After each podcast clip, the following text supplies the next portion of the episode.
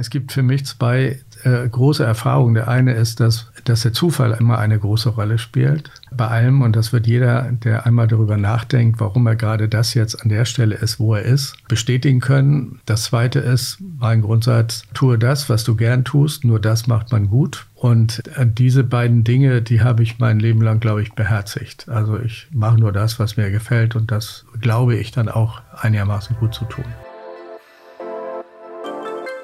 Moin und willkommen zu einer neuen Folge vom Hamburg Podcast. Ich bin Patrick und immer dienstags stelle ich euch richtig coole Hamburger vor, die jeder von euch kennen sollte. Mein heutiger Gast ist Professor Norbert Aust. Er ist Jurist, Unternehmer und Kulturmanager und ist gerade mit dem Hamburger Gründerpreis für sein Lebenswerk ausgezeichnet worden. Zusammen mit Corny Littmann hat er 1991 das Schmitz Tivoli auf der Reeperbahn eröffnet, was jetzt mittlerweile mit über 400.000 Besuchern pro Jahr das erfolgreichste Privattheater in Deutschland ist. Es war besonders spannend, mit ihm auch über die ja, vergangenen Jahre in Hamburg zu sprechen. Also einfach, was seit dieser Zeit, als er mit 22 nach Hamburg gekommen ist, hier so passiert ist, wie sich die Stadtteile entwickelt haben, wie sich überhaupt das ganze Kulturding hier in der Stadt entwickelt hat. Ich will auch gar nicht so viel erzählen. Ich wünsche euch jetzt viel Spaß beim Zuhören. Herzlich willkommen, Professor Norbert Aust, bei uns im Hamburg Podcast. Guten Tag. Freut mich sehr, dass äh, ich darf dich duzen, dass, dass du es heute zu uns ge geschafft hast und dass wir, dass wir heute einmal über, über dich als Person, aber natürlich auch als dich in deinen äh, ganzen Rollen, in denen du auch heute noch steckst, äh, sprechen können. Natürlich auch nochmal Glückwunsch äh, für, zur Nominierung und auch zum Erhalten des Preises fürs Lebenswerk von dem Hamburger Gründerpreis. Da wurde ja in dem, also die Begründung für die Nominierung äh, fand ich schon, äh, fand ich schon sehr, sehr schön, die da war, äh, Aust ist mit großem Engagement und Herzblut gelungen, nicht nur die Schmidt-Familie zu einer der renommiertesten Theaterimperien zu entwickeln, sondern auch an vielen relevanten Stellen in der Stadt seinen Fußabdruck zu hinterlassen. Trifft das das? Naja, ich habe mich natürlich zuerst äh, erschrocken, als ich hörte, dass ich für den Gründerpreis für das Lebenswerk äh, nominiert und dann auch noch gewählt worden bin, da habe ich gedacht, so jetzt habe ich die Zukunft endgültig hinter mir. Aber ich habe mich natürlich vor allem auch außerordentlich gefreut. Es ist schon eine hohe Auszeichnung, wenn man äh, von denen, die in dieser Stadt ja auch was zu sagen haben, die Haspa, das Abendblatt, die Handelskammer, äh, gemeinsam äh, ausgewählt wird und äh, ich habe ja auch wirklich sehr, sehr prominente Vorgänger, die den Preis schon bekommen haben. Also ich bin sehr, sehr dankbar dafür, dass ich da ausgewählt worden bin. Also wenn man sich den Lebenslauf von dir anschaut, da weiß man gar nicht, wo man jetzt anfangen soll. Du bist seit 65 Hamburger, richtig? Ja, der Erstkontakt mit Hamburg war sogar noch viel früher, nämlich äh, als hier Platten und Blom war und ich mit meiner Schule einen Ausflug machte nach Hamburg das muss so 55 oder ich glaube 56 gewesen sein. Das fand ich damals schon faszinierend. Und der zweite, äh, der zweite aktuelle, fast aktuelle Besuch in Hamburg war ein Tag nach meinem Abitur äh, 1963 äh, oder am Abend meines Abiturs bin ich hier nach Hamburg gefahren, äh, weil ich unbedingt raus wollte aus äh, der Kleinstadt Delmenhorst, mhm. in der ich aufgewachsen und mein Abitur gemacht habe. Und meine erste Nacht in Hamburg habe ich in der Tiefgarage unter äh, dem Spielbodenplatz äh, verbracht, ohne zu ahnen, dass ich 30 Jahre lang dann sozusagen oberhalb äh, ein äh, Theater betreibe. Und das dritte war in der Tat ich, damals musste man ja noch zur Bundeswehr. Als meine Bundeswehrzeit zu Ende war, habe ich in Hamburg äh, 1965 begonnen zu studieren mhm. und bin dann auch hier geblieben. Habe dann natürlich auch in anderen Städten mich umgesehen und mal da ein Semester studiert, aber in Wirklichkeit bin ich seitdem Hamburger. Das heißt, es ging mit dem Studium dann sozusagen in Hamburg los für dich? Ja, das, äh, ich wollte nach Hamburg, unbedingt nach Hamburg. Das war die einzige Stadt, die für mich in Frage kam.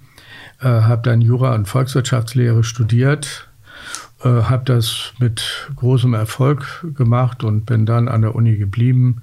Bin ähm, äh, Assistent der Uni, an der Uni gewesen und dann an der Hochschule für Wirtschaft und Politik. Und da hat man mich dann relativ schnell, nämlich schon äh, 76 oder 77 zum Rektor gewählt. Das war damals auch ehrenamtlich und ich durfte in dieser Zeit äh, aus der äh, Hochschule eine Universität machen, nämlich die Hochschule für Wirtschaft und Politik und deren erster Präsident sein. Und das war ich dann bis 1991. Ah, spannende Geschichte. Und da, dann, da war ja auch noch, du warst ja auch noch Vorsitzender des Trägervereins für Kampnagel, ne, für den Kultur. Ja, das ist. Das war ja auch zuletzt. ja, ja, wie im Leben. Äh, es gibt für mich zwei äh, große Erfahrungen. Der eine ist, dass, dass man, dass der Zufall immer eine große Rolle spielt äh, bei allem. Und das wird jeder, der einmal darüber nachdenkt, warum er gerade das jetzt an der Stelle ist, wo er ist, ähm, bestätigen können. Das zweite ist mein Grundsatz, äh, tue das, was du gern tust, nur das macht man gut. Und ähm, diese beiden Dinge, die habe ich mein Leben lang, glaube ich, beherzigt. Also ich mache nur das, was mir gefällt und das äh, glaube ich dann auch einigermaßen gut zu tun. Ja, und ähm, in der Hochschulzeit 80 bis 92 ja eine doch ziemlich dramatische Zeit. Das war Ende der 70er Jahre, äh, Bader-Meinhof, äh, RAF, all die Hafenstraße und so. Und meine Hochschule, die Hochschule für Wirtschaft und Politik, viele noch besser als HWP bekannt, war ja als äh, in dem gesellschaftlichen Fokus immer sehr, sehr weit vorne.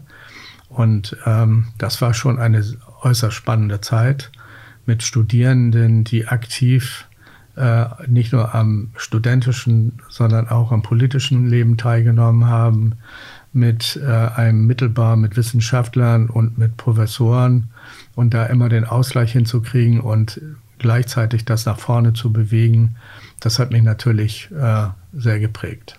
Das war dann 91, waren wir jetzt ja. Wann genau wurde das Schmitz-Tivoli dann gegründet? Naja, du fragtest ja eben schon, es gibt noch so einen Zwischenpunkt und das war okay. eben auch Zufall. Wir hatten damals, äh, das klingt jetzt ein bisschen komisch für die jungen Leute, die jetzt hier zuhören, herzlich willkommen und ich freue mich, dass, dass ihr euch dafür interessiert. Ähm, da gab es äh, einen großen Studentenboom, den ersten oder den zweiten. Und es gab neue Studiengänge und es gab Geld vor allem für neue Studiengänge. Und wir als kleine Hochschule haben uns bemüht, um einen, einen Studiengang einzurichten, Kultur- und Bildungsmanagement. Dafür gab es viel Geld aus Bonn und unter der Voraussetzung, dass Hamburg mitzieht. Ähm, Kultur- und Bildungsmanagement, das hieß mehr Kultur in die Bildung und mehr Bildung oder mehr Kultur in die Ökonomie und mehr Ökonomie in die Kultur, weil ähm, ich in meiner Tätigkeit auch sehr viele Künstlerinnen und Künstler kennengelernt habe, die ja alles eigentlich auch kleine Unternehmer sind, ja, die sozusagen sich auf dem Markt in Anführungsstrichen beweisen müssen und ja von etwas leben müssen, aber gleichzeitig auch verpflichtet sind um Buchhaltung und all diese Dinge.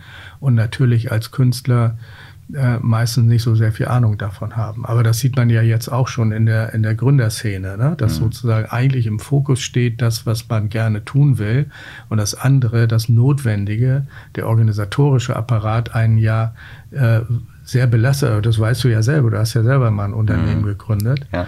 Ähm, und ähm, da haben wir einen Studiengang Kultur- und Bildungsmanagement eingerichtet und der damalige Kultur- und Wissenschaftssenator, eben auch ein Zufall, der, dass einer für beides zuständig war, hatte dann gesagt, ja, ich habe hier so eine äh, Fabrik, eine Kulturfabrik Kampnagel, die müsste mal richtig neu organisiert werden und äh, Sie kriegen das Geld, wenn Sie sich das mal als Praxisfeld annehmen. Und was tut man nicht alles für eine Million? Also war ich plötzlich Vorsitzender von Kampnagel äh, auch seine äußerst spannende Zeit. Und äh, aus Kampnagel ist ja eines der bedeutendsten Europä europaweit Kultureinrichtungen geworden. Und ich kann jedem, vor allem auch den jungen Leuten empfehlen, einfach hinzugehen. Sie können einfach hingehen, geht einfach mal in eine Veranstaltung oder setzt euch da hin, setzt euch da ans Wasser und das ist eigentlich auch immer ein toller Genuss. Ja, und äh, auf Kampnagel habe ich dann Conny Littmann kennengelernt, äh, der ein, auf der Reeperbahn gerade dabei war, ein Theater zu eröffnen. Ich hatte ein bisschen juristischen und organisatorischen äh, Verstand. Äh, wir, er hat mich unterstützt in der Arbeit da auf Kampnagel, ich ihn da mit seinem Schmidt-Theater und gemeinsam haben wir dann äh, das Tivoli eröffnet. Das war dann, die Eröffnungsfeier war am 01.01.91 wir hatten das Wohlwollen und die Unterstützung der Kulturszene in Hamburg für beides. Auch, ich muss sagen, ohne die Unterstützung ähm, der Kulturszene damals, wäre Kampnagel jetzt nicht mehr da. Und ohne die Unterstützung wäre wahrscheinlich auch das Tivoli und das Schmidt-Theater nicht da. Also es war schon äh, wichtig, dass wir angenommen worden sind in der Stadt und haben dann gesagt, wir wollen ein nicht subventioniertes Theater, ein Hamburger Theater auf der Reeperbahn für die Region. Weil für die Region, weil die Hamburger Kultureinrichtungen überwiegend noch mehr als jetzt auch noch sich äh, für die Hamburger da waren und verantwortlich fühlten und nicht so sehr für die Metropolregion oder für ganz Norddeutschland. Und das Zweite war, unsere Häuser waren bekannt durch die Schmidt-Mitternacht-Show in ganz Norddeutschland. Das heißt, wir hatten ein die war ja im Fernsehen übertragen. Ja, ja, die genau. immer einmal im Monat im Fernsehen übertragen war. Und fragt mal eure Eltern oder Großeltern, was das für eine sensationelle Veranstaltung gewesen ist. Und manchmal läuft sie ja jetzt auch noch auf N3 nachts. Und äh, das hat uns ein bisschen das erleichtert. Äh, am 1.9.1991 wurde das Schmitz-Tivoli eröffnet und die ersten 100 Vorstellungen waren ausverkauft. Das hat uns natürlich sehr geholfen und wir sind nach wie vor das erfolgreichste deutsche Privattheater. Wir haben 400.000 Besucher, fast 400.000 in unseren drei Häusern, dem Schmitz-Tivoli, dem Schmidt-Theater und dem Schmidtchen. Hm. Äh, dazu sage ich gleich noch was und äh, bekommen keine Subventionen und äh, Stolz ist ein Wort, was ich aber gar nicht so mag, aber wir sind, freuen uns darüber, dass wir keine, dass wir das schaffen, auch ohne staatliche Unterstützung. Das hast du dann auch eine Weile geleitet.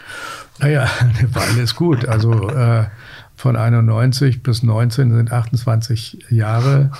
Ich war von Anfang an Geschäftsführer und Gesellschafter und na, stimmt nicht ganz. Vor zwei Jahren habe ich die Geschäftsführung meiner Tochter übertragen und bin nur noch Gesellschafter und ich und meinem Schwiegersohn, dem Mann meiner zweiten Tochter, mhm. Hannes Vater. Und die beiden, das kann ich sagen, machen das sensationell gut. Und äh, ich kann loslassen, ich habe losgelassen und ich freue mich über das, was sie da jetzt auf den Weg bringen. Und vor allem im Schmidtchen. Das ist unser kleinstes Haus.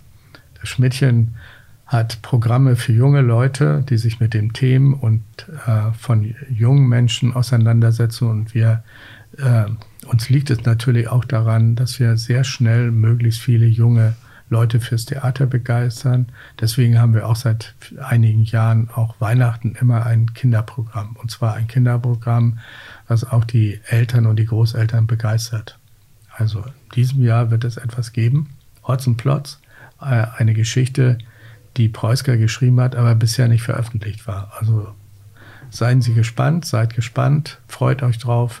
Natürlich für die ganz Kleinen gibt es ähm, natürlich auch wieder was. Und äh, naja, für die jüngeren Heranwachsenden gibt es im Schmidtchen ein tolles Programm. Wir, nicht zu vergessen. Schmidtchen ist im äh, Clubhaus St. Pauli.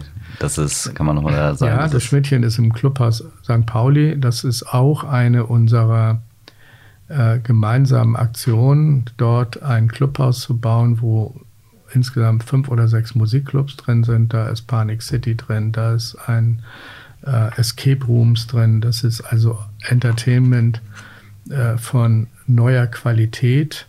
Und das fehlt ein bisschen auf St. Pauli, äh, das ja viele Jahre lang, nachdem es, nachdem wir, und das kann ich, glaube ich, mit Recht sagen, wir dazu beigetragen haben, äh, dort das wieder aufzubauen. Das, als ich da hingekommen bin in den 60er und 70er Jahren, war das, lag das total brach. Ist die ganze Gegend Die da? ganze Gegend. Mhm. St. Pauli ist, war viele, viele Jahre der ungeliebte Stadtteil in dieser Stadt. Nach dem Krieg sind viele Stadtteile wieder aufgebaut worden. St. Pauli zuletzt oder gar nicht. Und das hat bis in die 80er Jahre gedauert, äh, bis sich da was bewegt hat. Es fing an mit Ketz, mit dem Schmidt, mit Schmitz-Tivoli, und dass es der Stadtteil so beliebt ist und einer der bekanntesten auf der ganzen Welt, äh, liegt nicht zuletzt daran, dass jetzt in den letzten 10, 20 Jahren so viel sich bewegt hat. In die Kulturrichtung ja auch vor allem dann. Ja, es gibt ein, kaum eine andere Stadt auf der Welt, die eine so dichte Theaterdichte, eine große Theaterdichte hat. Ja, St. Pauli Theater, Schmidt Theater, Schmitz Tivoli, Schmidtchen, das Operettenhaus, äh, auf der anderen Seite das Imperialtheater und auch das Panoptikum. Und mm, eigentlich gehören zu Entertainment natürlich auch die Panic City dazu und dazu gehören letztlich bis hin zum Mojo Club, aus das auf einer kurzen Meile ganz viele Entertainment- und Kultureinrichtungen. Ja, das stelle ich, mir, stell ich mir spannend vor, wenn man, wenn man 91 das Schmidtchen dahin stellt äh, und, und dann halt begleitet bis sozusagen bis jetzt mehr oder weniger. Da ist bestimmt äh, einiges Spannendes passiert auf den, auf den Metern. Ja, wenn wir jetzt eine 24-Stunden-Sendung machen wollen, dann können wir, gehen wir Jahr für Jahr durch. das könnte ich ganz, ganz viel erzählen dazu, was man da so alles erlebt. Es ist eigentlich auch ein ganz normaler Stadtteil, das darf man nicht vergessen. Dort wohnen viele tausend Menschen, 30.000. Wir haben einen hohen Migrationsanteil. Und ich sage immer, St. Pauli ist der bekannteste Stadtteil in Hamburg, vielleicht so einer der bekanntesten der Welt, aber auch einer der ärmsten Stadtteile.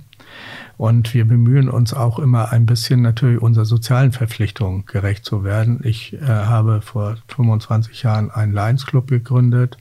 Wir unterstützen ähm, viele Einrichtungen, machen sehr viele soziale Programme, auch auf dem Spielbodenplatz, der mhm. auch sozusagen von uns mitbewirtschaftet wird.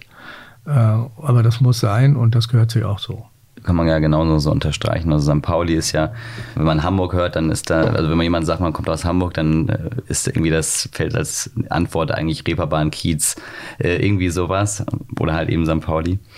Ähm, was natürlich schon sehr charmant ist. Aber ja, hat schon, hat schon einen sehr guten Flair, dieser Stadtteil. Ja, aber man muss auch ein bisschen aufpassen, dass auch er sich sozusagen gut und weiterentwickelt. Ja, das ist ja mhm. Stillstand ist Rückschritt, weiß ja jeder, mhm. ja, sondern es geht immer darum, äh, was kann man tun, um die Situation zu verbessern, damit sozusagen alle sich auch wohlfühlen dort. Jetzt, jetzt leben dort auch viele Familien mit Kindern.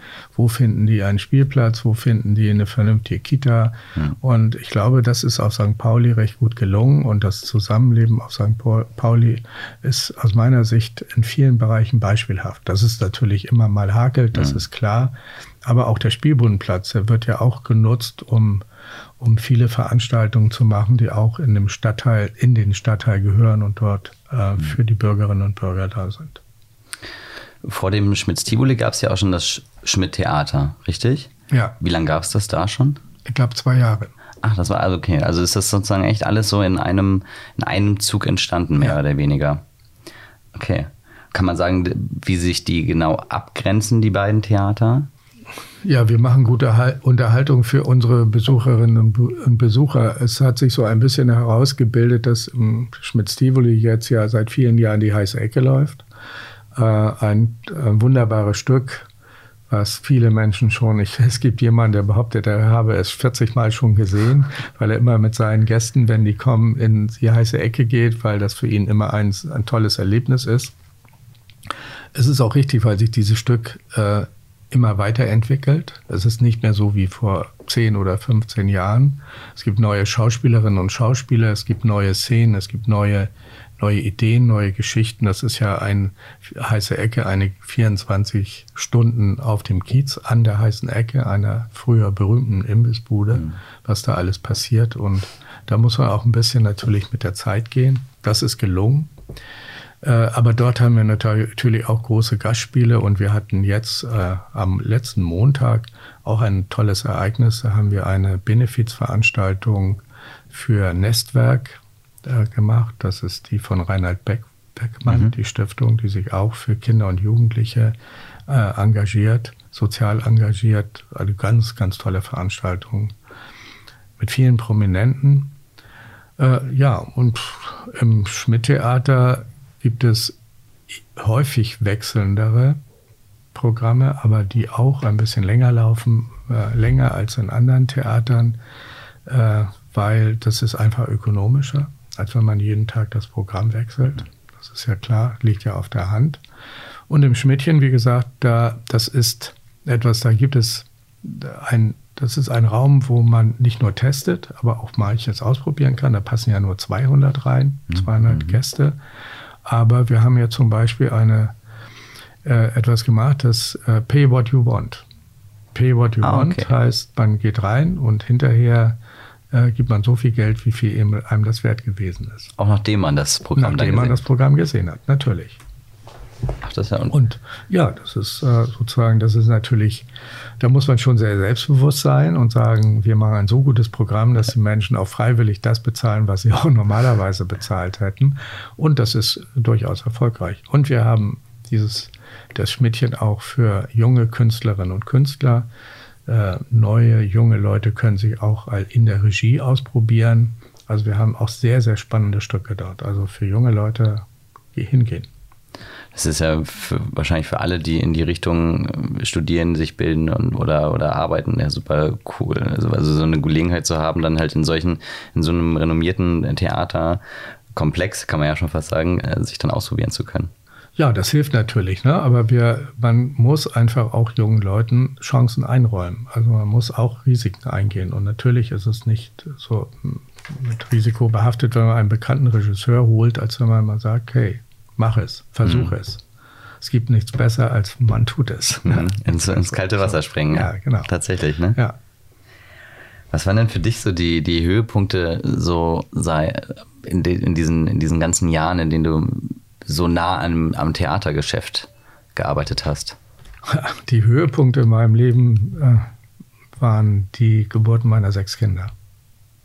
Also das äh, hat nun mit Theater jetzt gar nichts zu tun, aber das war eine, unbestritten. Ne? Und das ist auch das Wichtigste in meinem Leben neben meiner Frau. Und äh, das, äh, wir haben ein tolles Familienleben und ich brauche keine Hobbys oder sonst irgendwas. Ich brauche nur meine Arbeit. Wie gesagt, ich mache nur das, was ich gerne tue und meine Familie. Das ist ja dann auch dein Hobby. Also, ja, genau. Ne, also wenn gerade also das Kulturthema ist ja schon ganz klar durchgekommen, dass, dass sich das ähm, sehr interessiert, aber ja offensichtlich ja auch äh, die Juristrichtung, äh, die hat ja auch einen Teil in deinem Leben eingenommen. Aber ähm, genau, man, ich hatte einmal gelesen hier deutscher Jurist, Unternehmer und Kulturmanager. War mal so eine Versuch einer Zusammenfassung. Ja. Und Egoist, habe ich das richtig verstanden? Hast du gesagt Egoist oder Jurist? Nee, Jurist habe ich, hab ich gesagt, nicht Egoist. Deutscher Egoist. Deutscher ja, Egoist. Kann, aber das, das ist äh, ein, mindestens ein Kernchen Wahrheit, denn in Wirklichkeit bin ich ein Egoist. Ich tue nur das, was mir gefällt, hm. für mich, für meine Familie und meine Stadt.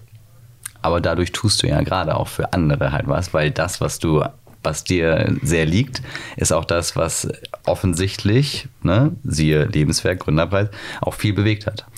Ja, das kann man dann ja nicht vermeiden. Wenn man Gutes für sich selber tut, tut man auch meistens Gutes für, Gutes für andere. Und mir geht es wirklich darum, äh, wir leben in dieser Stadt. Wir alle sind darauf angewiesen, dass die Lebensbedingungen in dieser Stadt möglichst gut sind, dass wir alle eine Arbeit haben, dass wir alle eine Wohnung haben, dass wir ein gutes Umfeld haben und, äh, und dass wir gute Kultur haben. Und all dieses zusammen und in Sicherheit leben, das muss man auch noch vielleicht mhm. ergänzen.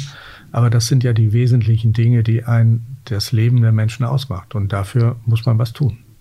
So, ganz einfach. Mhm. Und, das, und wenn wir die Lebensqualität dieser Stadt und für uns alle verbessern können, dann ist das das Beste, was wir tun können. Und jeder an seinem Platz. Jeder an seinem Platz. Wir starten oder kommen jetzt einmal zu den sechs Hamburg-Fragen. Die erste Frage ist: äh, Wo in Hamburg wohnst du? Ich wohne oder wir wohnen in Alsterdorf. Schön beim, beim Stadtpark in der Nähe. Ja, in der Nähe des Stadtparks, in der Nähe am Lattenkamp. Das ist sehr schön, das ist sehr ruhig äh, und passt natürlich auch zu dem etwas aufgeregteren Leben äh, auf St. Pauli. Aber ähm, gewohnt, wir haben sehr lange gewohnt in St. Georg. Mhm. Äh, das war sozusagen die erste Familienstation in den 80er Jahren. Mhm. Äh, das war schon nicht ganz ohne. Das muss ich sagen. Und wir sind ehrlich gesagt weggezogen, als wir dann mehrere Kinder hatten, drei oder vier. und äh, die Drogenproblematik äh, einfach uns so umklammert hatte, dass wir konnten die Kinder nicht mehr nicht rauslassen alleine. Wir mussten auf dem Spielplatz mit einer Hake erstmal durchhaken, ob da Spritzen liegen. Die Kinder mochten nicht alleine vor die Tür gehen, weil im Hauseingang Junkies saßen. Und ähm, das war schon sehr bedrohlich auch. Ähm, also wir hatten nicht, ich meine jetzt nicht kriminell bedrohlich, aber die ganze Situation, dass man, wir wurden natürlich äh, nicht unbeeindruckt gelassen durch die, durch die soziale Situation. Und da wir nicht in der Lage sahen, dieses so zu ändern, konnt, blieb nur der Weg weg. Das hat sich jetzt in St. Paul, in St. Georg geändert. Wir gehen immer noch gerne nach St. Georg. Das ist ein, auch ein Stückchen Heimat. Naja, und St. Pauli. Das sind sozusagen die drei Stationen. St. Georg, St. Pauli, Alsterdorf. Passt wahrscheinlich auch schon zur nächsten Frage. Ähm, genau, welche Stadtteile haben dich geprägt? Naja, das sind die, das sind die drei. Genau. Die, das sind die drei, wobei ich äh, auch sehr gerne auch in andere Stadtteile gehe oder fahre mit dem Fahrrad, wenn man manchmal äh, auch ich liebe zum Beispiel Hamm und Horn, das sind, finde ich, die neuen Zukunftsorte äh, Hamburgs. Da ist sehr viel noch möglich. Und ich habe immer äh, gemerkt oder wie sich sozusagen die Stadt weiterentwickelt hat. Also von St. Pauli, äh, von St. Georg, St. Pauli ganz früher, also äh, zu Beginn meines Studiums habe ich in Eppendorf gewohnt. Da wohnten damals alle Studenten. Dort wohnt heute kein Student mehr, können sich gar nicht mehr leisten. Aber damals war das möglich. Und dann sind die Studenten weitergezogen, wenn man so will, in den nächsten Stadtteil, haben dort das verändert. Heute sagt man böse gentrifiziert. Ob das nun Eimsbüttel war oder Ottensen. Und, ähm, und jetzt erlebe ich, oder ich habe dann zum Schluss erlebt, dass sehr viele auch aus den östlichen Stadtteilen, die ja auch, äh, finde ich, nach dem Krieg nicht besonders gut behandelt worden sind, Horn, Hamm und so. Und das hat sich ja jetzt verändert sich, hat sich verändert und verändert sich nach wie vor. Was ist für die, was würdest du sagen, hat sich so, was sind die größten Veränderungen, die du so wahrgenommen hast? Du hast schon gesagt, die Stadtteile wie, wie St. Pauli, die halt irgendwie damals so um, um 65 oder in den 60er, 70er Jahren noch sehr zu, zurückgelassen waren und ja erstmal wieder aufgebaut wurden ich kann mir gar nicht, also für mich ist diese Vorstellung so, wie, also ich finde es total faszinierend, mir vorzustellen, wie war Hamburg so 1970? So, da gab es ja keiner, da war, war ganz weit weg von der Elbphilharmonie, da war ganz vieles äh, im Hafen, ja wahrscheinlich auch noch gar nicht so weit. Wie, aber ich habe, ich habe keine, ich, kann es mir gar nicht richtig vorstellen. Aber wie, was für eine Hamburg war das? Na, jetzt muss ich ja so viel, so lange zurückrechnen. Was war denn eigentlich 1970? 1970 habe ich mein erstes Staatsexamen gemacht dann, da war es schon geprägt dadurch, dass äh, die Studierenden nicht mehr mit dem einverstanden waren, sowieso in meiner Studentenzeit 65 bis 70, das haben wir ja ganz ausgeklammert, das war, war in manchen Dingen auch gar nicht so umvoll, aber insgesamt haben, äh, hatte ich das Gefühl, dass mit Ende der 60er Jahre sozusagen Hamburg äh, sozusagen einen Aufbruch erlebte. Äh, der sich vielleicht erst in dem ganzen Studentenumfeld und so ähm, dort sozusagen kristallisierte und dann ausbreitete in der ganzen Stadt. Ich fand eine neue Wahrnehmung der Stadt wurde sichtbar.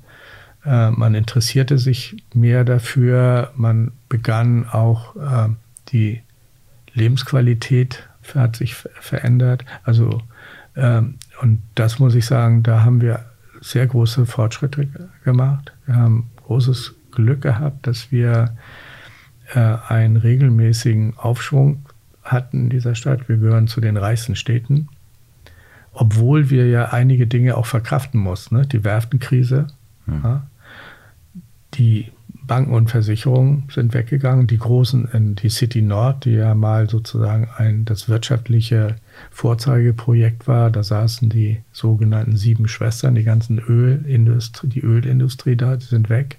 Na, damit haben wir natürlich große äh, wirtschaftliche Einschnitte natürlich hinnehmen müssen in dieser Stadt. Das haben wir alles sehr gut verkraftet und äh, eine, insgesamt eine sehr gute Entwicklung genommen.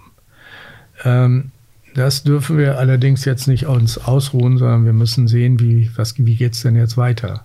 Der Hafen steht vor einer ganz großen Entwicklung. Die, die, äh, die Elbvertiefung, die ja wirtschaftlich äh, mit entscheidend ist, wird die letzte gewesen sein. Es wird keine weitere mehr geben, das ist ziemlich sicher. Also müssen wir auch sehen, wie gehen wir denn im Hafen damit um? Welche neuen Herausforderungen gibt es dort? Es gibt neue Technologien. Die Mobilität kriegt eine neue Dynamik. Ähm, Fachkräftemangel, ganz wichtiges Thema für uns hier in Hamburg. In der Hotel- und Gastronomie, wo ich das übersehen kann, ähm, fehlen 5000 Arbeitsplätze. und es ist nicht entscheidend, dass Plätze nicht besetzt werden. Das viel oder mindestens so Wichtige ist, dass wenn ein Arbeitsplatz nicht besetzt wird, wird er wegrationalisiert und er wird nicht wiederkommen. Das heißt, wir verlieren dauerhaft Arbeitsplätze. Wir haben jetzt zu wenig Arbeitskräfte und wir verlieren dauerhaft Arbeitsplätze. Und das äh, halte ich für ein ziemliches Problem. Ich glaube aber auch, das wird Hamburg muss es erkennen. Deswegen gibt es ja auch unsere Veränderungen im IT-Bereich, die Technologisierung, die Transferleistungen sind wichtig, Mobilität ist wichtig, die Unterstützung der Gründerszene, also mhm. jedem einen guten Arbeitsplatz einzurichten und ihn zu motivieren, ähm, selber sein Schicksal in die Hand zu nehmen. Das wird wichtig sein. Ähm, die Entwicklung der Bildung und Wissenschaft in dieser Stadt ist dramatisch vorangeschritten. Als zu meiner Zeit studierten es, glaube ich, insgesamt 40.000. Das sind jetzt weit über 100.000. Und ähm, das ist wichtig, ein neues, eine großes Herausforderung. Was wichtig da sein wird, wir haben ein neues Zentrum in Bahrenfeld, wissenschaftliches Zentrum. Das rückt in den Fokus mit DESI. Mhm.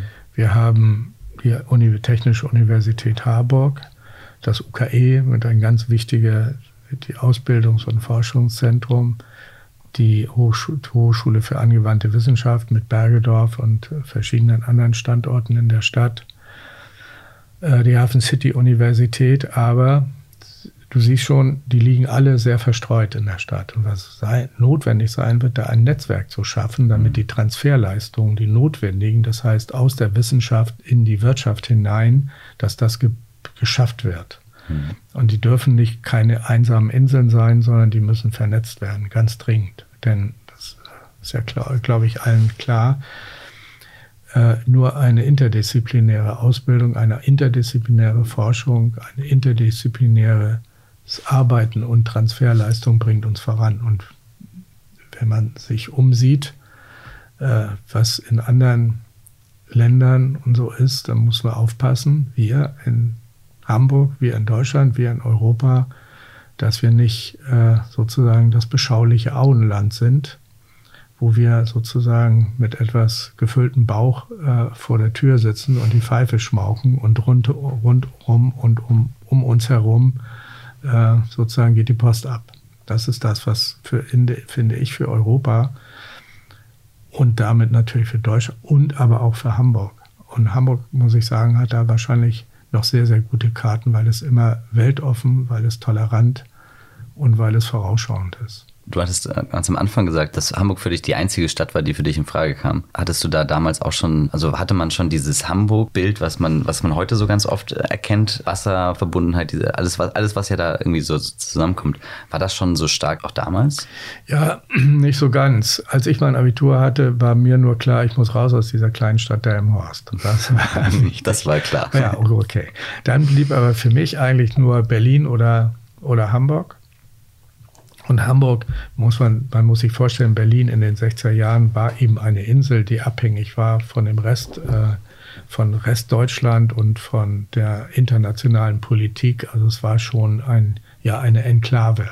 Man mhm. konnte es schlecht erreichen, man kam schlecht weg und man musste sich da schon sozusagen eingrooven und da sein. Das haben viele gemacht äh, von, aus meiner Generation, weil sie da gab es keine Wehrpflicht, weil sie sich dem entziehen wollten, weil sie auch andererseits keinen Ersatzdienst leisten wollten. Ich meine es jetzt gar nicht negativ, mhm. aber und Hamburg war einfach für mich die Stadt, die offen, weltoffen, vorausschauend, eine Handelsstadt und wo jeder, was hatte ich das Gefühl, auch jeder zu seinem Glück finden kann. Und international. Das war, glaube ich, ist auch wichtig, dass wir das nicht vergessen und dass wir egal wie andere darüber denken und ähm, dass wir uns viel noch viel stärker äh, unseren Migranten annehmen und sie möglichst gut eingliedern. Äh, Migration ist ein Menschenschicksal, das gibt es, solange es Menschen gibt. Äh, und da liegt eine riesige Chance drin und wir Hamburgerinnen und Hamburger müssen sie ergreifen. Ich hatte hier auch schon äh, Janina Alf zum Beispiel von Hanseatic Help. Und haben wir halt auch schon, und, und auch, ähm, ich weiß nicht, ob er dir was sagt, Umeswaran Aruna Girinathan. Das ist ein, ähm, ein, Flüchtling noch aus den 90er Jahren, der aus Sri Lanka geflüchtet, geflüchtet ist und jetzt mittlerweile äh, Facharzt für Herzchirurgie, Herzchirurgie ist. Also krasse Geschichte. Aber Janina und Hanseatic Help, äh, die machen ja auch genau sowas eben. Die haben, das ist Hanseatic Help ist ja aus der Kleiderkammer Messehallen entstanden und wurde dann äh, zum äh, Verein, der ja sich weiter darum kümmert, eben, dass man äh, sowohl natürlich Kleiderspenden etc. sowas alles hat und organisiert, aber halt eben auch Leuten, die an die Hand nimmt, die, die, die halt ganz frisch hier sind und dann ja ihnen einen Zugang zur Gesellschaft äh, bietet und oder den Weg halt zumindest zeigt. So. Und das finde ich jetzt auch super, super spannend, das, also super wichtig, das Thema, also seit 2015 unbedingt, davor auch schon, jetzt erst recht. Und ähm, genau, deswegen absolut wichtig, dass es solche Vereine und solche Initiativen gibt, die, die sich genau dem annehmen. Ja, ich bedauere ein bisschen, oder nicht nur ein bisschen, sondern ich bedauere, dass diese Hilfsbereitschaft, die wir sozusagen zu Beginn der Flüchtlingskrise äh, in Hamburg ja äh, an den Tag gelegt haben, ne, mit Kleiderkammer und, und so, mhm. ne, das, was da, was wir da, was da alles geschehen ist und auch die Hamburger Theater, deren Vorsitzender ich noch bin, äh, hat gesammelt äh, eine riesige Menge an Geld und wir haben dafür äh, Alphabetisierungsbücher äh, und so etwas äh, gekauft und mhm. sie verteilt, um den Migranten die Chance zu geben, etwas schneller und besser sozusagen die Sprache mhm. auch zu lernen. All dieses ist so ein bisschen versiegt und äh, umso größer ist meine Hochachtung vor denen, die dabei geblieben sind. So, jetzt gibt es einen, äh, wir sind ja noch gar nicht fertig mit den sechs Hamburg-Fragen, jetzt gibt es einen kleinen harten Cut äh, mit der nächsten Frage, nämlich, was ist in Hamburg ein Standard-Fortbewegungsmittel? ÖPNV und Fahrrad. Allerdings muss ich ehrlich sagen, ich bin vom Saulus zum Paulus geworden. Äh, das Fahrrad ist inzwischen mein, mein notwendiges Ersatz-Trimmgerät. Äh, ich kann nicht mehr so gut äh, laufen. Das heißt also, ich kann nicht mehr ähm, lange Strecken joggen und so. Und das Fahrrad ist ein tolles Mittel, in dieser Stadt sich fortzubewegen. Und ich sehe jetzt erst, also früher war das eher so, dann bin ich mit dem Auto gefahren mhm. und, und gejoggt. Äh, mhm. so, da meine Knie nicht mehr so ganz so, kann ich halt mhm. nicht mehr mein, meine Fitness auf diese Weise. Also fahre ich mit dem Fahrrad und das Auto bleibt überwiegend stehen. Ein Satz von Karl Marx, das Sein bestimmt das Bewusstsein. Das ist ein sehr guter Satz und er ist richtig. Also seitdem ich Fahrrad fahre, merke ich erst, wie schlecht die Fahrradwege sind. Erlebe allerdings auch, dass Hamburg da sehr viel tut, muss ich sagen. Also ich habe einen genialen Weg an Leinfahrt und an der Alster in die Stadt zu fahren. Ich brauche eine halbe Stunde. Hm. Das ist sehr toll und das ist, da bin ich sehr begeistert darüber und ich finde es richtig, dass äh, die Fahrradwege ausgebaut werden. Ich muss aber auch sagen, ähm, nicht alle können das. Also äh, ein Klempner kann nicht mit der Badewanne und Fahrrad durch die Stadt fahren, der braucht sein Lieferfahrzeug. Und ich glaube, man muss versuchen, mit weniger Verboten auszukommen, sondern vielmehr die, den öffentlichen Nahverkehr so attraktiv machen, dass jeder sagt, ich bin doch nicht verrückt und fahre mit dem Auto, wenn ich dann so ein attraktives Nahverkehrsmittel habe und so anders mobil bin. Mhm. Und ich finde, das ist der bessere Weg, als zu sagen, wir verbieten äh, das Autofahren äh, und dann müssen alle umsteigen. Der andere Weg ist viel besser. Ja, muss genau. Ich würde auch sagen, das ist wichtig, dass, dass man da schaut, was sind, ähm, also auch immer mal wieder neu schaut, was, was muss man da vielleicht auch dran ändern. Ne? Ja, also das, was heute richtig ist, ist morgen vielleicht nicht mehr richtig und was vor 50 Jahren richtig war, äh, ist heute schon lange nicht mehr richtig. Mhm. Das, ne? Also freie Fahrt für freie Bürger, das war ja mal ein, äh, ein politischer Wahlkampfsatz, der äh, ja der Partei auch sehr geholfen hat. Aber heute ist dieser völlig falsch. Mhm. Genau, ja, es gibt ja in alle Richtungen. Also erstmal alles, was jetzt ja aktuell gerade passiert mit den, ähm, mit den Fahrangeboten, mit den, äh, ich sag mal, den Taxi 2.0 Services wie Moja, Clever Shuttle und wie sie alle heißen, plus die ganze, äh, die ganze E-Scooter-Sache, die ja, die ja auch gerade erst ganz frisch hier in Hamburg losgetreten ist. Alles das entwickelt sich natürlich und macht, macht irgendwas, kann man gut finden, kann man schlecht finden. Das ist, da gibt's da gibt's ja sehr viele verschiedene Meinungen auch so, aber gerade dann halt auch so, ähm, dass dann halt auch Technik, also gerade die Digitalisierung genutzt wird, um Sachen halt auch einfacher zu machen. So. Das finde ich dann halt auch immer ganz smart an der Sache. Also ich habe auch, ich habe auch ein Auto, was aber eigentlich überwiegend wirklich darum steht äh, bei mir zu Hause. Und wenn ich, das benutze ich, wenn ich irgendwie an die Ostsee fahre oder wenn ich nach Berlin fahren muss oder so, wenn ich und irgendwo mobil sein muss. Also wenn ich dann, wenn Bahn halt keinen Sinn macht. So, und na gut, und das meinte ich ja, ne? Mhm. Wenn Bahn Sinn macht, braucht man das Auto nicht. Mhm. Benjamin hat mir zum Beispiel erzählt, Benjamin Adrian Viva Konakwa, ja. Äh, dass er ein Klapprad hat und wenn er nach Berlin fährt, nimmt er sein Klapprad mit und seitdem er das tut, ist er total begeistert davon, die Stadt besser kennenzulernen, weil er die ganzen Zusammenhänge zwischen den Stadtteilen halt nicht gefunden oder nicht verstanden hat, wenn er immer mit dem Taxi oder mit der Bahn oder mit der U-Bahn da hin und her gefahren ist. Das fand ich halt auch ganz spannend. Also das ist, es ist ja genau das. Also ob man jetzt in Hamburg hier mit dem Fahrrad rumfährt und halt eben auch viele, also ich finde immer noch, ich bin seit 2002 erst in Hamburg, also ist auch schon eine Weile, aber ich finde immer noch neue Zusammenhänge, wenn ich irgendwie eine Straße einbiege ja. und dann irgendwo rauskomme, denke ich so, okay, wow, das ist ja hier wie ein Wurmloch gewesen jetzt. Ja. Ja, ich, äh, das kann man sich ja vorstellen, mit unserer großen Familie mit sechs Kindern haben wir immer einen VW-Bus gehabt, mhm. der notwendig war. Keine Ahnung, Kinder im Regen beim, von der Sportveranstaltung abzuholen, mit dem Fahrrad, die dann mit dem Fahrrad unterwegs sind. Und meine Frau hat immer gesagt, zeig mir ein Auto, wo ich, wo ich äh, wo ich einfach das Fahrrad reinschieben kann, ähm, ohne Sitze umzuklappen oder irgendwie mich groß anzustellen. Und solange du mir das nicht zeigst, fahren wir weiter mit dem Bus, VW-Bus. Mhm. Und ich muss ehrlich sagen, sie hat völlig recht. Ich habe auch immer das Fahrrad im Bus. Mhm. Und wenn ich mit dem Auto in die Stadt fahre, dann nehme ich das Fahrrad raus und fahre aber in der Stadt mhm. mit dem Fahrrad. Mhm. Das ist auch eine super gute Alternative. Kann man so machen. Was gibt's noch? Was gibt's noch? Wir haben noch, ähm, was ist das Beste, was dir in Hamburg passiert ist? Das hatten wir, glaube ich, auch schon so ein bisschen, oder? Das, äh naja, das werden viele sagen, aber ich sage es mit voller Überzeugung, dass ich meine Frau kennengelernt habe und mhm. meine Kinder hier bekommen habe. Dann gleich die nächste Frage. Welches Gebäude oder Bauwerk ist dein persönliches Hamburg-Wahrzeichen? Das ist jetzt eine sehr schwierige Frage. Also natürlich könnte man sagen, also mein Wahrzeichen für Hamburg war immer, wenn ich als ich studierte und dann noch äh, sehr oft äh, in Delmenhorst war, mhm. bei meinen Eltern und so, jedes Mal, wenn ich über die Elbbrücken komme und äh, die Stadt sehe. Mhm. Die Skyline. Die Skyline und dann, dann wusste ich, jetzt bin ich wieder zu Hause. Mhm. Also kann man sagen, die Elbbrücken. So, ja, genau. Den, der Blick von den Elbbrücken auf die Stadt mit obwohl damals gab es den Fernsehturm damals schon. ja, jetzt gibt es ihn ja, aber, aber das, das ist schon ja. ganz spannend. Du siehst die Elbphilharmonie, du siehst, siehst, den Fernsehturm, du siehst den Michel, du siehst, du siehst ja wirklich alles aus einer Perspektive, die man sonst eigentlich nicht sieht. Ja. ja. Die Skyline, alles klar. Und was ist dein Lieblingsplätzchen in Hamburg? Mein Lieblingsplätzchen in Hamburg ist ehrlich gesagt äh, im Sommer im Kanu auf der Alster.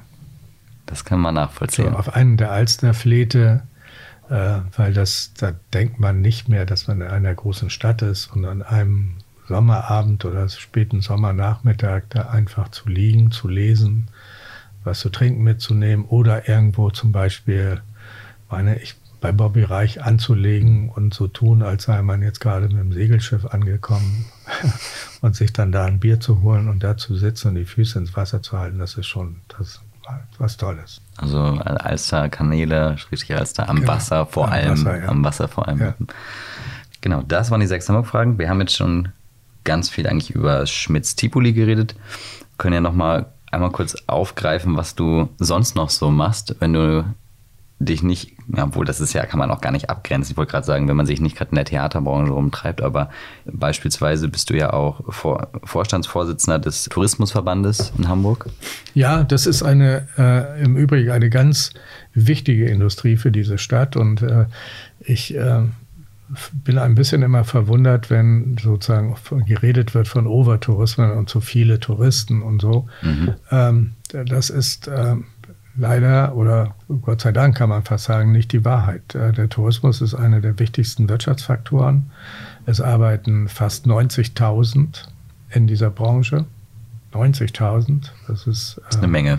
Das ist eine Menge, überwiegend auch äh, mit migrantischem Hintergrund und zwar aber nicht nur sozusagen, wie man ja dann manchmal irgendwie etwas abfällig sagt, das sind ja alles nur Spüler oder Servicekräfte. Nein, wir haben auch bis in die Spitzen der, der Hotellerie ähm, sind sehr viele auch äh, ausländische Kolleginnen und Kollegen. Die Integrationsleistung der, der, der Tourismusindustrie, des Hotels und der Gastrogewerbes ist einzigartig. Es gibt keine Industrie, die dieses leistet.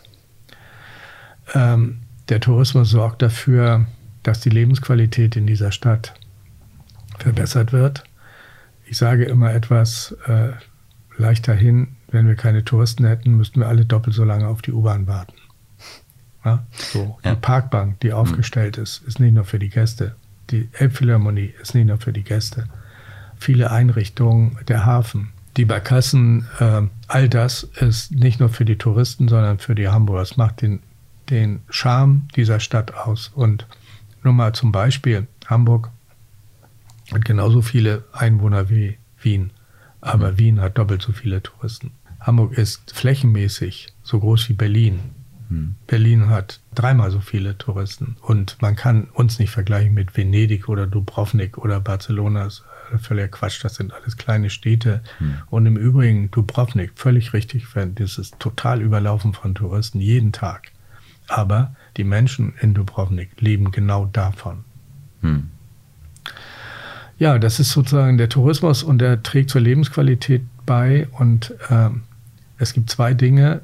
Es, es ist ganz toll, Gäste in der Stadt zu haben. Und wir sind gute Gastgeber und das dürfen wir auch nicht vergessen. Und wenn wir hier Veranstaltungen haben wie Triathlon oder, äh, oder jetzt auch die Cruise Days am Wochenende, mhm, ähm, dann sagen viele, ja, die Cruise Days ist da ja nicht nötig und so, da wird so viel verpestet und dann äh, der, das Klima äh, geschädigt und so. Das hat aber auch natürlich eine hohe Qualität für die Besucherinnen und Besucher dieser Stadt, aber auch eine hohe Qualität für die Bürgerinnen und Bürger dieser Stadt. Und gerade die Kreuzfahrtindustrie. Sicher, sie ist dazu gedrängt worden, ist dabei, umzustellen und nicht mehr äh, sozusagen nur schlechten Treibstoff zu verbrauchen, sondern auch neue Treibstoffe. Und ein Kreuzfahrtschiff ist längst nicht so, stößt längst nicht so viel Umweltgifte aus wie ein Containerschiff. Das darf man auch nicht vergessen. Und insgesamt ist das vergleichsweise mit anderen großen Einrichtungen vergleichsweise wenig. Das heißt nicht, und das ist sozusagen geradezu ein Vorteil, dass wir dadurch, dass wir jetzt gerade auch in der Kreuzfahrtindustrie neue Technologien einsetzen, nicht ja nur beim Treibstoff, auch in anderen Dingen, wird die gesamte Wirtschaft davon profitieren und haben wieder, wir wieder vielleicht eine Chance, auch in neuen Technologien den Export ankurbeln zu können. Denn das weiß auch jeder, der Export ist für uns, für die Wirtschaft in diesem Land äh, äußerst wichtig. Wir erzielen die größten, die größten äh, Vorteile für uns alle über den Export. Du hast so viele Stationen gemacht. Ich weiß gar nicht, wo ich, wo, welche wir als nächstes nehmen wollen, um hier äh, nicht ganz den Rahmen zu sprengen. Ich hau erstmal einfach raus, was, was du noch so gemacht hast und dann äh, können wir gleich nochmal auf ein, zwei Sachen eingehen. Du bist auch Aufsichtsratmitglied der Hamburg Marketing GmbH. Du bist Vorsitzender vom Hamburger Theater e.V., von dem hast du ja gerade eben schon noch erzählt. Du bist Gründer der Hamburg School of Entertainment. Und jetzt natürlich ganz aktuell auch noch Mitgesellschafter ähm, des Projektes Pier 3 Hotels in der Hafen City, wo jetzt auch aktuell schon die ähm, Astor Film Lounge äh, zu besuchen ist und auch die Hafenbühne drin ist das, das würde ich sagen, sind so die, die Highlights. Habe ich ja, was vergessen? Nein, aber die haben alle was miteinander zu tun. Das ist ja ganz ein. Also wir waren ja gerade eben bei dem Tourismus mhm. und zum Tourismus gehört natürlich ein Marketing. Also diese Stadt und das, das muss man etwas selbstkritisch sagen, ist in der Welt nicht so bekannt, wie wir Hamburgerinnen und Hamburger glauben. Mhm. Ja, wir müssen da sehr viel tun dafür, dass äh, Gäste uns wahrnehmen und äh, hierher kommen. Denn wie gesagt, wir leben von den Gästen. Die, das ist ein ganz hoher, äh, hoher Anteil an Geld, was hier, an Wertschöpfung, was die Touristen hier lassen. Es gibt auch eine Wertschöpfungshöhe kaum eine andere, auch eine andere Industrie. Und äh, wir äh, müsse also Marketing machen. Also setze ich mich dafür ein und bin auch Mitglied in der, im Aufsichtsrat der Hamburg Marketing. Und was die Theater angeht, natürlich, wenn man selbst ein Theater betreibt, dann interessiert man sich auch für die. Und Theater sind ein, für die Kultur in dieser Stadt natürlich ganz, auch ganz wichtig. Und wir haben ja gerade am letzten Wochenende die Hamburger Theaternacht gefeiert. Das ist äh, das, was die Hamburger Theater leisten einmal im Jahr, nämlich die Hamburgerinnen und Hamburger in die Theater zu bringen, gratis. Also die Hamburger Theater arbeiten gratis. Es kostet mhm. zwar äh, eine Karte, aber mit dieser Karte können Sie 50 Busse benutzen, die von Theater zu Theater fahren und die Gäste dorthin bringen. Die Theater selber arbeiten da ehrenamtlich und wenn was übrig bleibt, dann vergeben wir den Rolf-Mares-Preis der Hamburger Theater immer Ende Oktober. Also das ist eine sehr gemeinnützige Veranstaltung. Und wir sind dabei, die Theater dieser Stadt auch außerhalb äh, Hamburgs bekannter zu machen, damit noch viele andere, denn wir haben ein ausgesprochen tolles Theaterprogramm. Hm. Wir haben 40 Theater, über 40 Theater mit anspruchsvollem, tollem, unterhaltsamen Programm. Ja, was hattest du noch? Die Hamburg School of Entertainment. Ja, klar. Das hängt damit zusammen, dass wir ja zehn Jahre lang das Entertainment für die AIDA-Schiffe gemacht haben. Also ich ah, kenne okay. mich sehr gut aus in der Kreuzfahrtindustrie äh, und Kreuzfahrtbranche. Und wenn man dort auf jedem Schiff 50 äh, Künstler verantwortet, dann braucht man halt junge Leute. Und wir haben dann gesagt, äh, wir, wir können nicht nur äh, Leute immer einwerben, sondern wir müssen auch was für die Ausbildung tun. Und wir haben jedes Jahr mit Stipendien und aber auch äh, mit Gebühren junge Leute ausgebildet im Entertainment. Also singen, spielen, tanzen. Und das aktuelle Projekt ist ja wahrscheinlich gerade auch so ein bisschen so ein Herzensprojekt.